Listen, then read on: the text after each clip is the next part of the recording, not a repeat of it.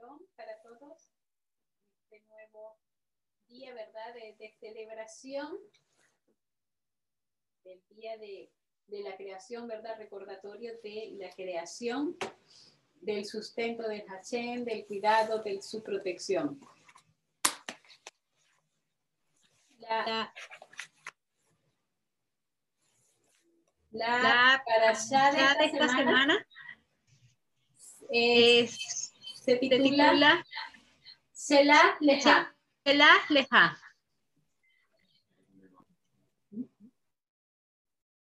Y eh, vemos allí una parte interesante, ¿verdad? Que es sobre los espías. Y de eso, bueno, vamos a estar allí algo, algo de tiempo hablando. Antes de eso, ¿verdad? Vemos que la porción de esta allá está en, en Bamidbar, ¿verdad? En el libro de números 13, del 1 hasta el 1541, ¿verdad? Hasta el final del, capítulo 15. Y el texto de inicio de la allá, ¿verdad? De esta semana que viene siendo la, prácticamente ya vamos por la porción 37 ¿verdad? de todas las semanas, o sea que ya vamos acercándonos a, a culminar nuestro año ¿verdad? de estudio, de lectura. Y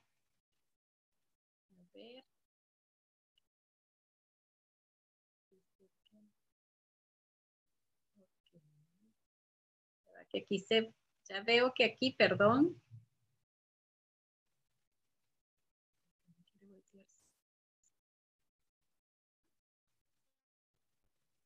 La cámara no está bien. Ahora sí, perdón.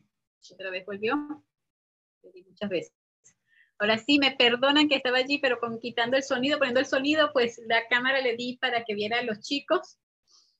Muy bien, estamos ya entonces en la porción número 37 lo cual es interesante, ¿verdad? Ya hemos pasado 37 estudios de este año, desde que iniciamos en Bereshit, y así que, bueno, bastantes cosas hemos aprendido, bastante camino hemos transitado ya.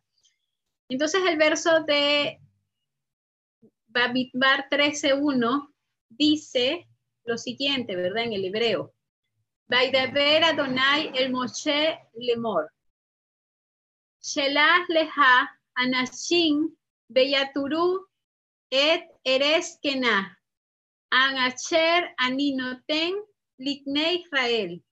Ish ehad, ish ehad. Le mate abotá. Tishahu kolnasi baen.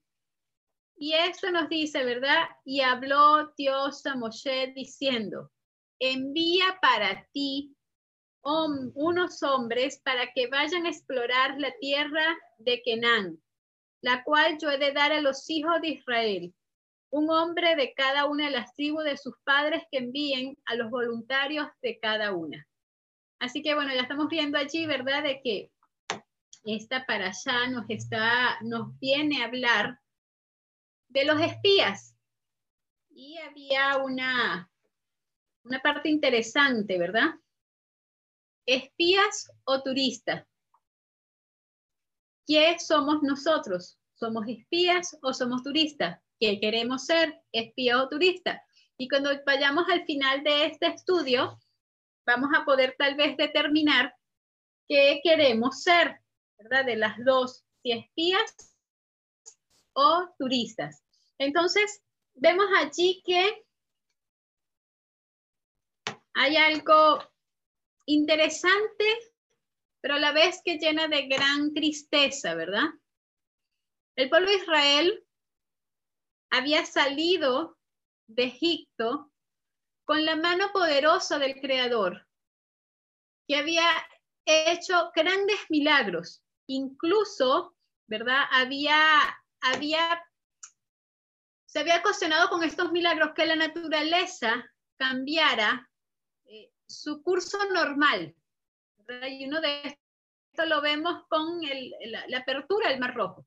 Cómo un, mar se va a abrir va a, separarse, ¿verdad? ¿Cómo, ¿Cómo es que esto va a suceder? Así que tenía que haber como que un cambio, una orden, ¿verdad? Superior en la naturaleza para que fuese así. Y así, bueno, vemos cada una de las plagas que están allí. El Señor les había llevado allí por el desierto con una nube para que les diera sombra, con fuego para que calentara en la noche fría del, desierto, ¿verdad? Les había provisto de maná, y recordaba hoy, este, cuando veía allí sobre esa parte del maná, que era una comida tan especial que según los registros, ellos no tuvieron que ir al baño, ¿verdad? A, a, botar los desechos de su cuerpo porque esta comida ni siquiera permitía que, fuese, que tuviese nada dañado. Todo lo que se consumiera, parte de nutriente para el cuerpo necesario. Y, y bueno, vemos cómo de maravilloso, ¿verdad? Era el cuidado que el Señor tenía. Cada una de esas cosas eran milagros que ocurrían. Pero después de todo ese cuidado, de los milagros, estuvo la entrega de la Torá. Allí en el monte se la Torá. Ellos vieron, escucharon, percibieron, sintieron la presencia del Señor allí y recibieron sus instrucciones. Ahora está la otra parte. El Señor les dice, mira, yo los voy a sacar y yo los voy a llevar a una tierra que produce leche. Esa tierra le pertenece a ustedes por heredad, porque yo se la he dado. Y a veces nosotros eh, pensamos, ¿no? Todos estos pueblos, todos estos eh, continentes que hoy existen, le pertenecen como que a alguien porque los conquistó, porque doblegó a las personas que existían allí, porque hubo guerra, hubo pelea. Y bueno, por ahí podemos ver ingleses, españoles, ¿verdad? Que, que, han estado por esta zona, eh, portugueses, que han estado por todas estas zonas aquí conquistando la tierra. Y se atribuyen el derecho de, de posesión de la tierra, ¿verdad? Pero hay algo interesante en este estudio. La tierra de Canaán fue dada al pueblo de Israel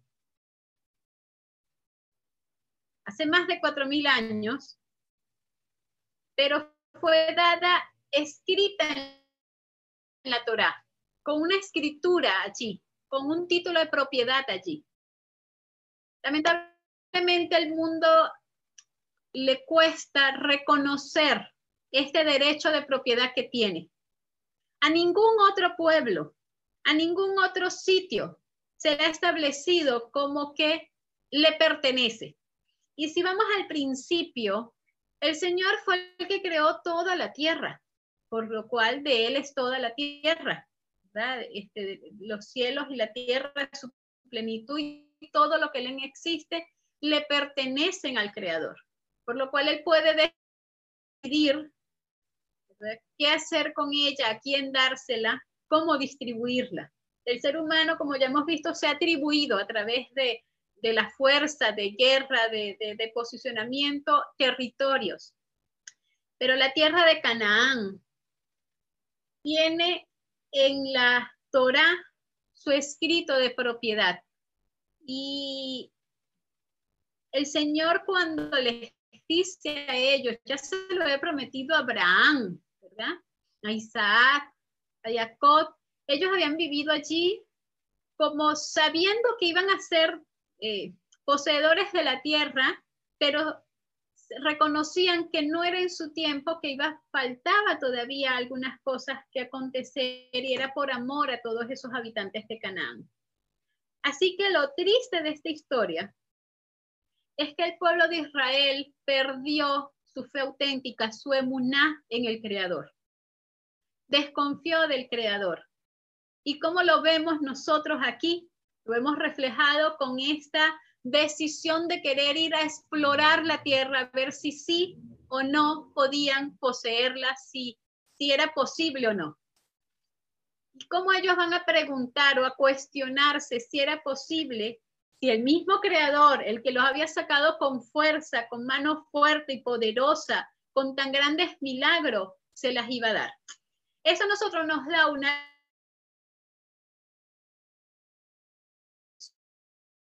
es que a veces los milagros no cumplen el propósito de transformación y de creencia y de, y de fortalecimiento de la fe en la persona como muchos piensan.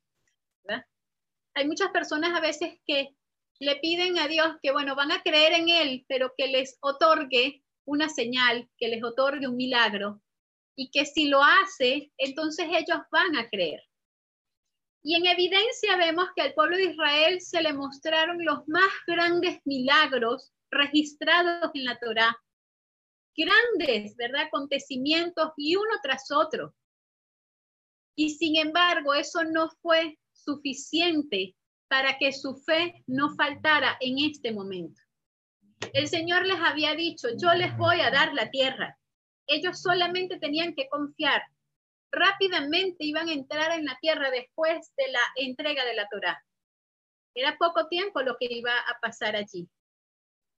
Y entonces, ¿por qué, verdad? Porque ellos dudaron por la falta de fe, por la falta de creer enteramente en que el Señor tenía el control y que no importaba quién fuera Canaán. Ellos habían salido de Egipto, una, el imperio prácticamente más poderoso en ese entonces y Dios había vencido. ¿Cómo iban a dudar de que no tenía el poder de llevarlos a Canaán?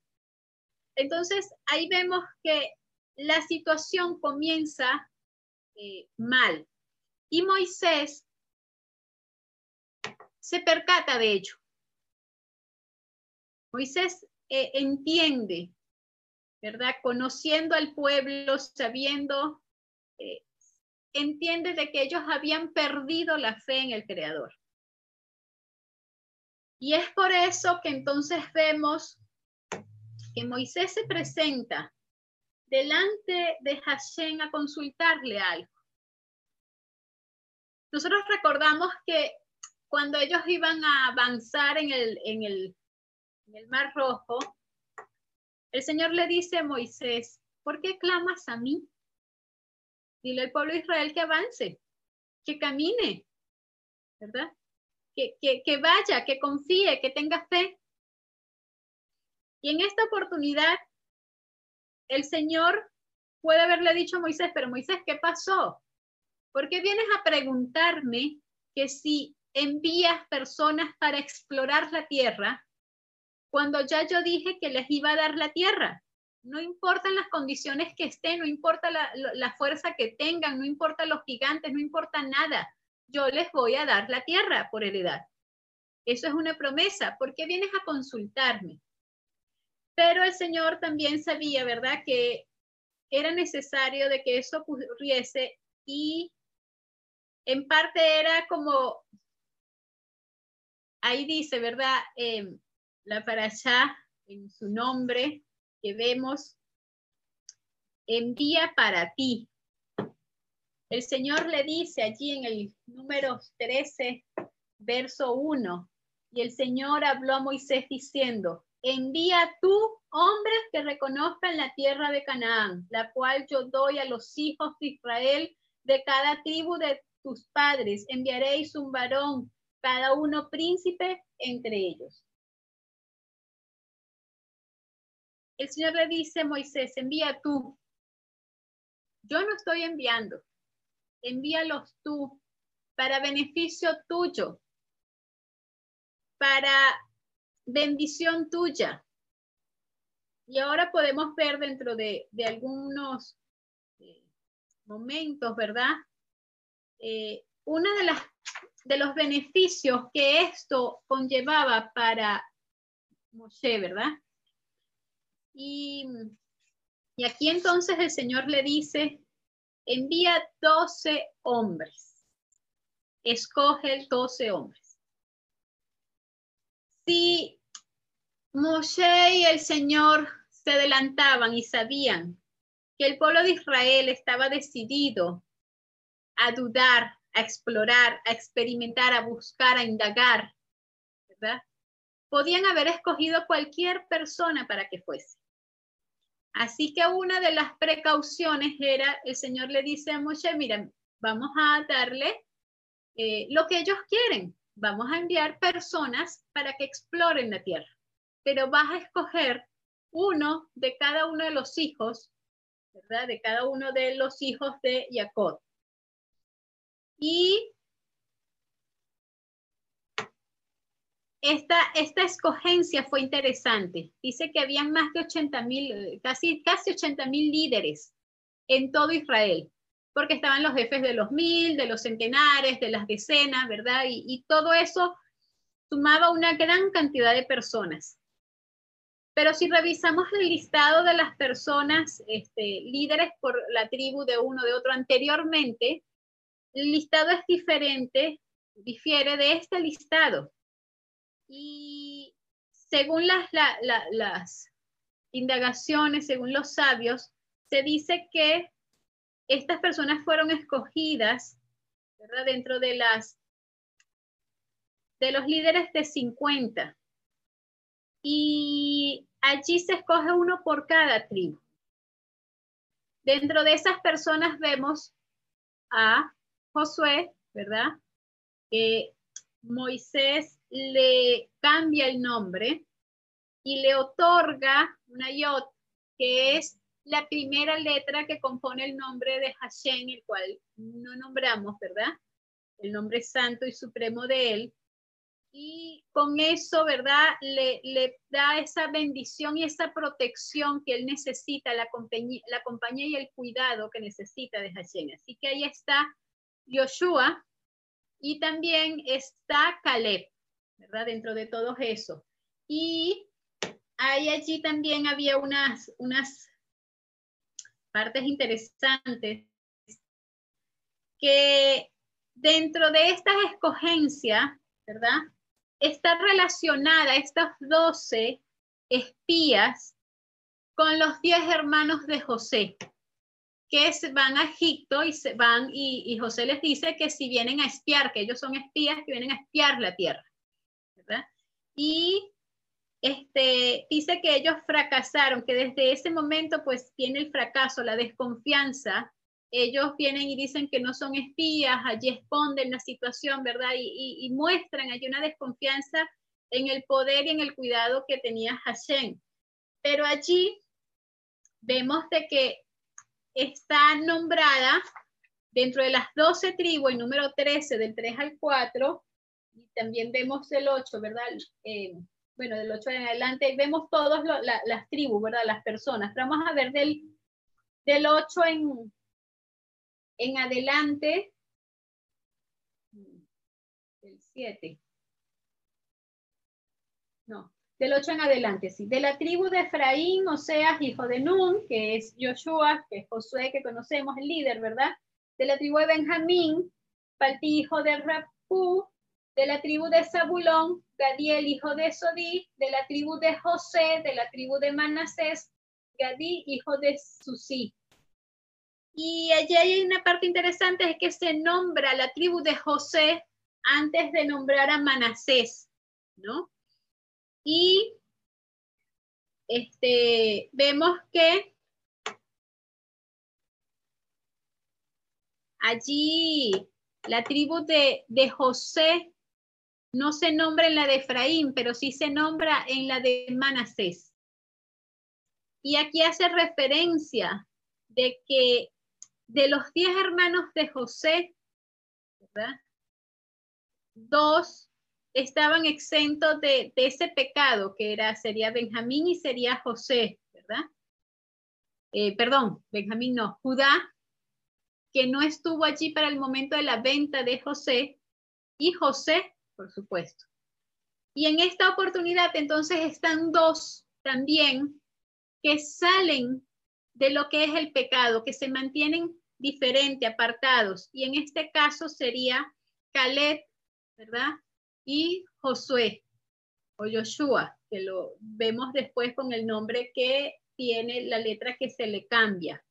Entonces, vemos allí que en ese texto, ¿verdad? Esta, esta aseveración de, de José tiene esa relación con también esta, esta, esta historia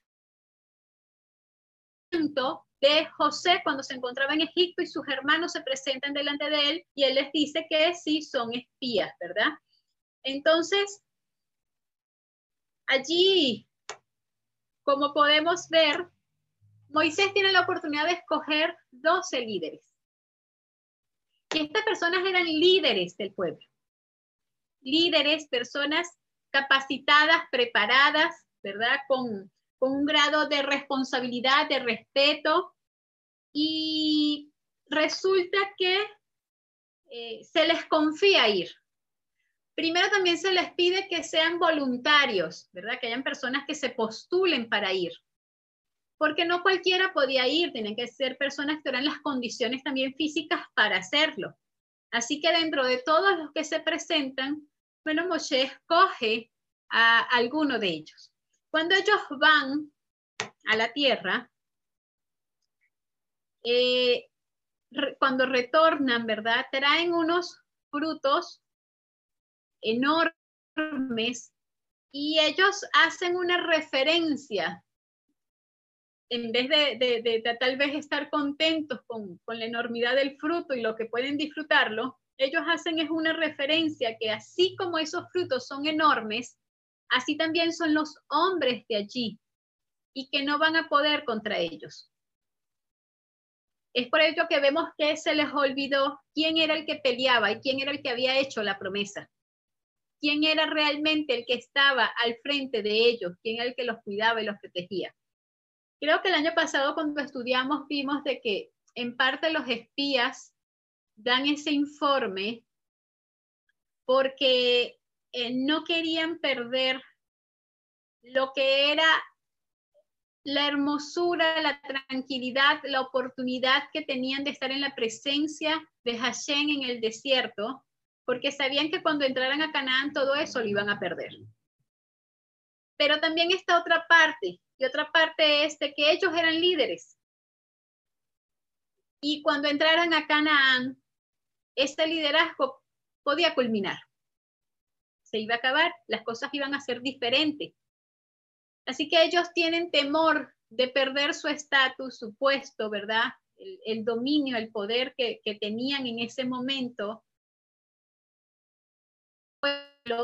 Y es por ello que insisten en encontrar, ¿verdad? Lo malo, el, el daño, lo difícil del lugar y traer ese informe. Cuando ellos traen ese informe, este, lamentablemente las personas comenzaron, todo el pueblo se unió en llanto, ¿verdad? En lamentos, en reclamos. Y ahí entonces vemos ese pecado, todo ese gran pecado, ese pecado que, que tuvo eh, una situación eh, terrible al final, pero que es uno de los pecados que el Señor eh, no perdonó al pueblo de Israel, que no les permitió, eh, bueno, vamos a cambiar, aún, cuando la intercesión que Moshe hizo por ellos cuando estaban allí en calamidad. Y fíjense ustedes que ellos están trayendo un informe, un informe errado de la tierra de Hashem de la tierra santa, de la tierra sagrada para él. Y recordamos que existe una palabra que conocemos que se llama la shonara. La shonara es hablar calumnia, hablar cosas falsas, y que es uno de los pecados más terribles y con grandes consecuencias. Vemos que la shonara en el, en el tiempo del pueblo de Israel, en el tiempo de Yeshua aquí en la tierra, tenía que ver directamente con las palabras, las palabras que las personas emitían, tenía que ver con las calumnias. Era un pecado espiritual, ¿verdad? Más allá de la lepra que hoy en día conocemos. La lepra estaba relacionada con todas las personas que este, calumniaban, que hablaban falso, y los espías, estos diez espías, traen, ¿verdad? Un, un lashon traen un mensaje falso. Pero antes de eso vimos que Miriam también tuvo la Shonara, también habló, ¿verdad? Mal de Moshe, de la esposa, de, de la separación, porque se iba, toda esta cantidad de cosas, y ella tuvo este, que pasar por la parte de la lepra, y Moshe este, pidió, intercedió por ella, y ella fue sanada, ¿verdad? No murió, pero los espías eh, sí murieron. Aun cuando Moshe intercedió, murieron. Porque más allá, o sea, muchas cosas es que Moshe era una persona humilde, ¿verdad? Y intercedió por su hermana, él mismo la estaba perdonando por todas las cosas que había dicho. Y no era que no estaba perdonando también a los espías, sí, los estaba perdonando, los entendía, los comprendía, los amaba.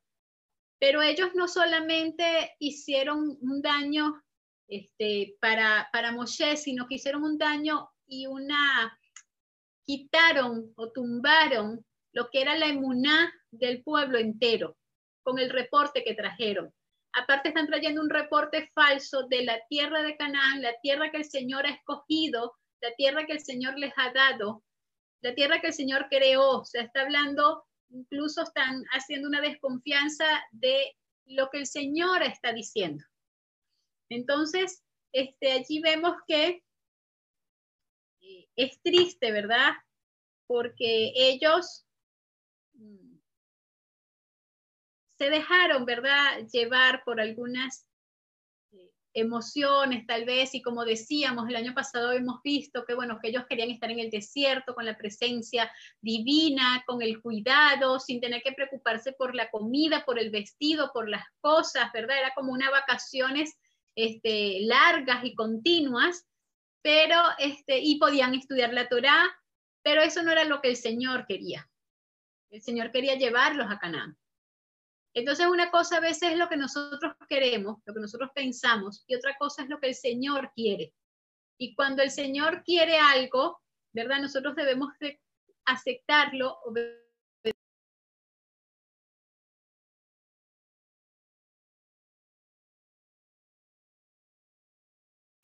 Entonces, allí eh, vemos esa pregunta, ¿por qué el Señor le dice que envíe para sí los espías.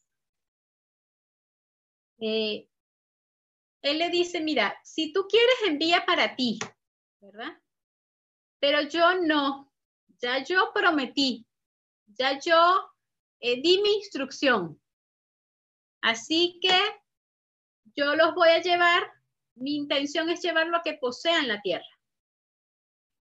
y debemos de tratar de, investigar, como siempre, ¿verdad? El por qué el Señor dice eso. Si nosotros recordamos cuando Abraham le dicen, les leja, ¿verdad? Vete hacia ti, vete a encontrar dentro de ti la parte espiritual, lo, que, lo que te va a ser de beneficio, lo que te va a ser de bendición. Y, y vete, vete hacia un lugar donde yo te voy a llevar, que justo, ¿verdad? Lo llevó hacia la tierra de Canaán y, entonces aquí le está diciendo también esa palabra leja para ti, ¿verdad? O sea que nos está indicando que hay un beneficio personal para Moshe con esta acción. Y eh, resulta que uno de los beneficios que vemos y que recordamos es que antes de ese momento ya Moshe sabía de que él no iba a entrar a la tierra de Canaán. Él había pecado y había perdido la oportunidad de entrar. Él podía verla de lejos, ya él, él iba a perecer cuando ya fuese el momento del pueblo entrar, iba a ir al descanso. Si no hubiese pasado lo de los espías, Moshe hubiese vivido un poco de tiempo más, nada más. Pero con este informe de los espías, con el pecado y con el veredicto que el Señor les dio, a Moshe se le da la oportunidad de estar todavía con el pueblo 40 años más. Así que para, para Moshe eso trajo un beneficio, pudo, pudo formarlos, pudo educarlos, pudo mostrarle la fe auténtica, pudo, pudo este, llamarlos a la exhortación, pudo recordarles, mira, recuérdense lo que pasó con sus padres que perecieron en el desierto, ¿verdad? Los más jóvenes, los fue instruyendo.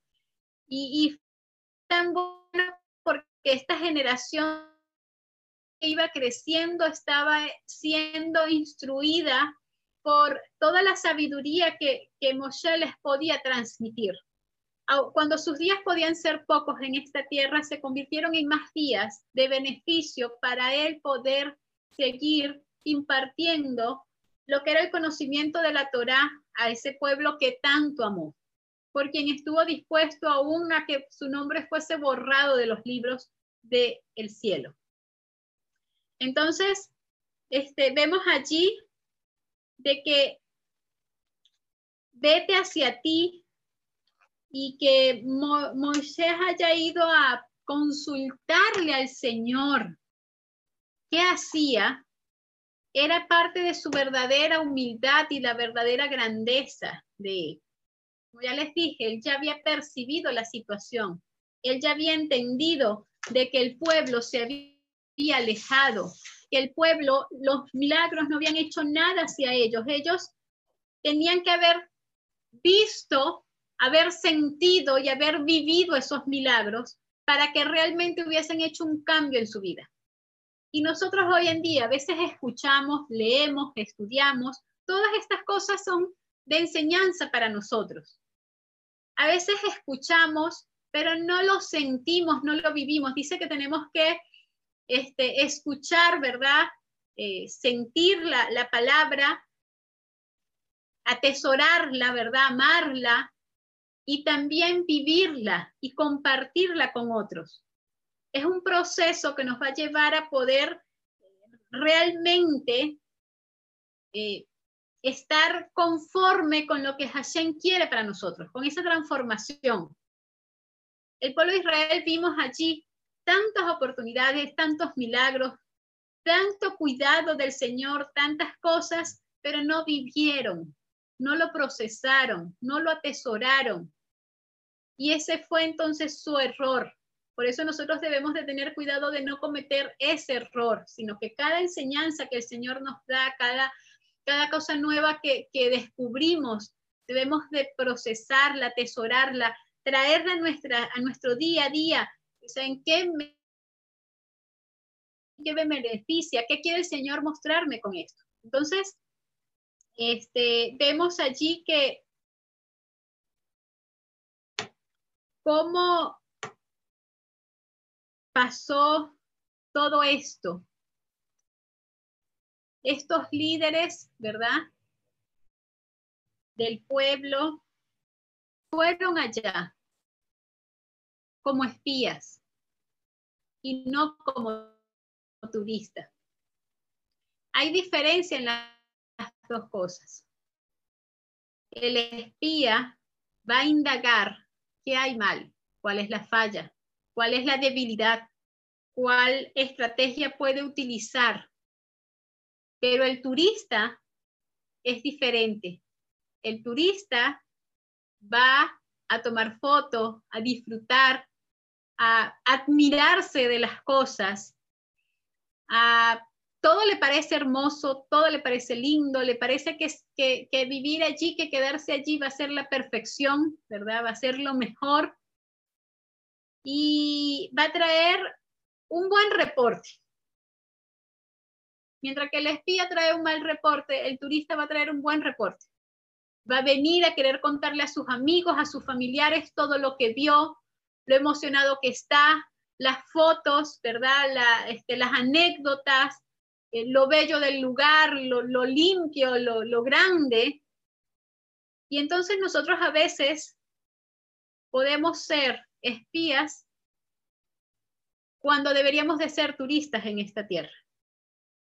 Nosotros deberíamos de estar siempre viendo las cosas buenas que el Señor hace, siempre el bien de las personas, y no estar buscando siempre la debilidad, lo malo, lo, lo, lo, que falta, lo que hace, ¿verdad? Y, y, estar siempre viviendo en esa situación de espías, porque así como los diez espías no pudieron percibir la belleza de la tierra, así mismo nos pasa a nosotros cuando en nuestra vida todo es negativo, todo es oscuro, todo es daño, todo es para cuestionar y nada para disfrutar. El día que, que ocurrió esta situación, cuando murieron, ¿verdad? Estos espías que trajeron el informe, allí es el noveno día, el Tish Abea. Y se tiene que en todas las generaciones, esta acción de los espías trajo como consecuencia catástrofe para el pueblo de Israel. Y tenemos que el primer templo fue destruido en Tish Abea. El segundo templo también en Tish Abea. La Inquisición en España y muchas otras cosas que podemos encontrar, que podemos recordar. La cantidad de catástrofes para el pueblo de Israel que han ocurrido justo en esta misma fecha.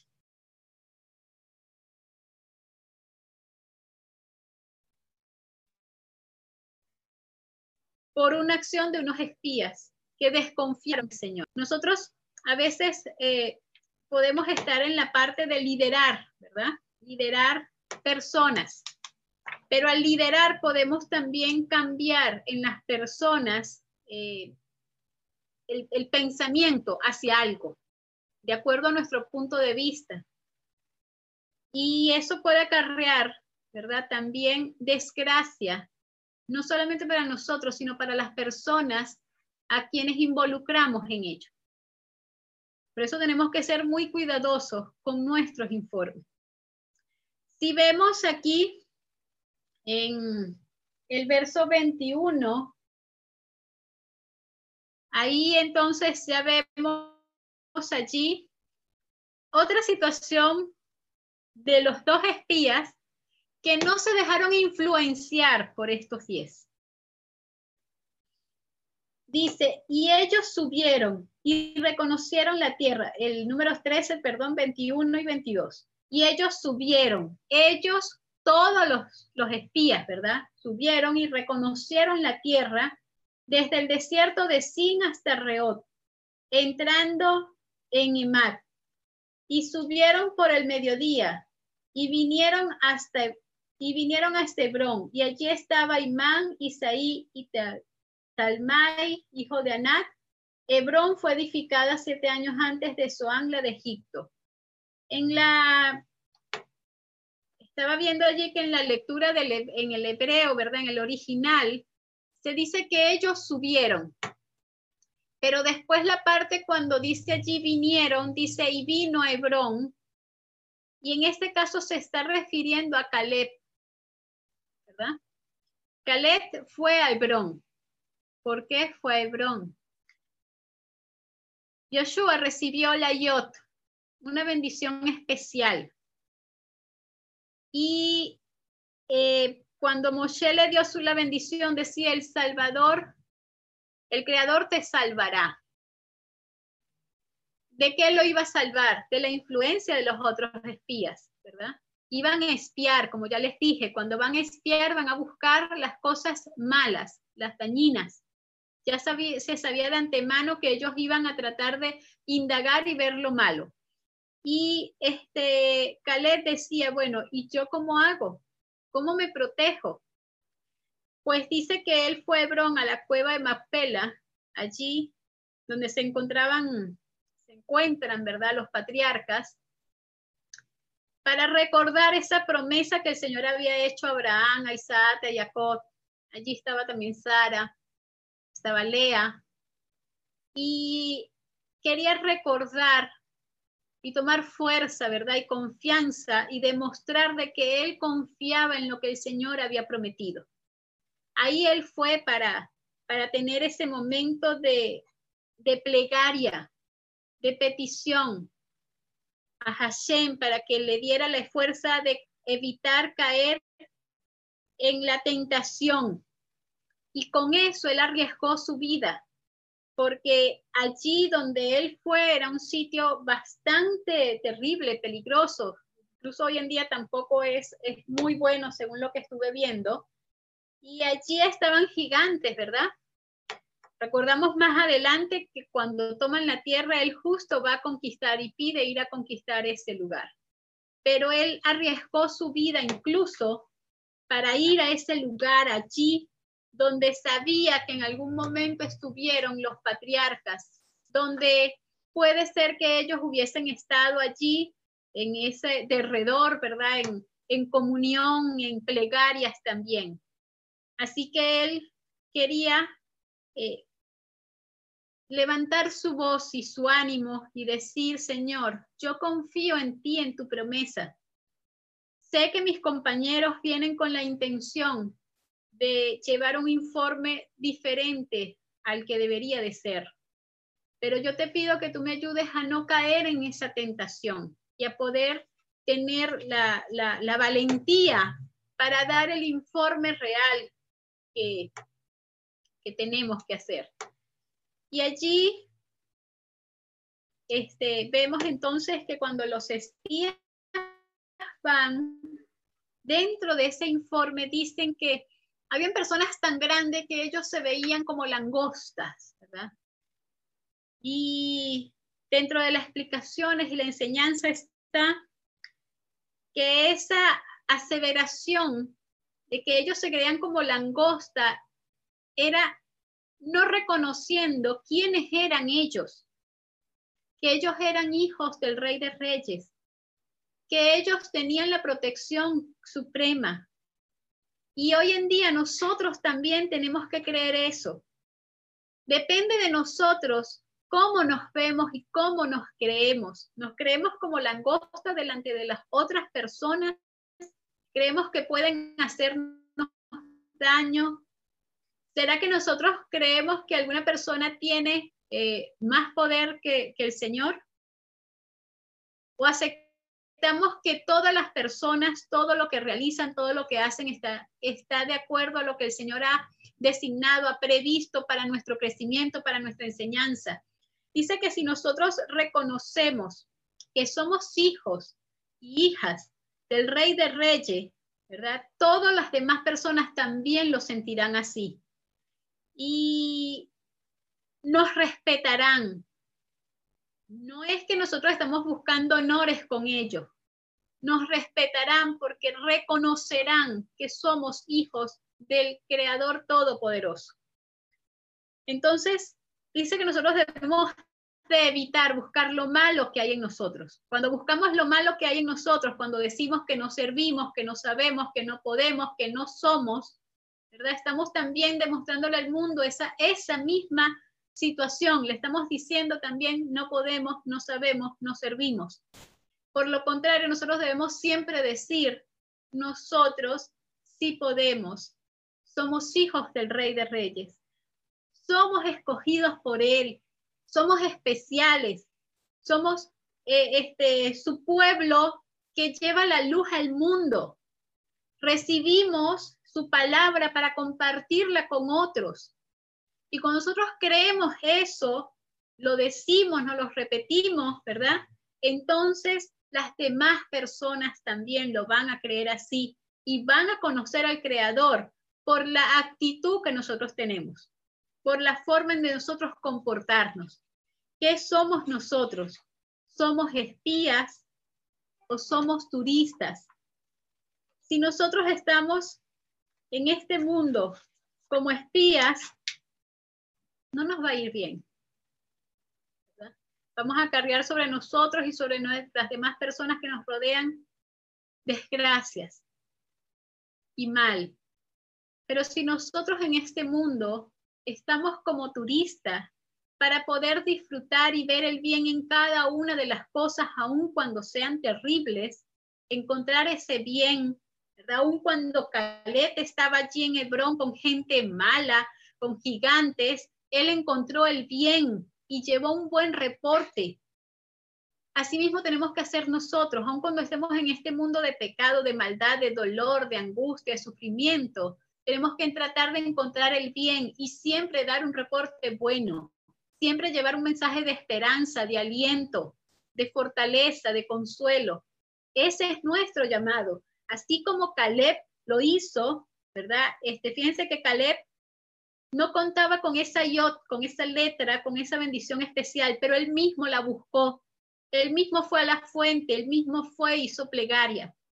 Nosotros podemos también hacer plegarias al Señor para que nos ayude a no caer en la tentación de llevar malos reportes, de llevar palabras de desánimo, de, dolor a otros, sino, sino que nos ayude a disfrutar, agradecer y aceptar que todo es obra de Dios y que todo es para nuestro bien.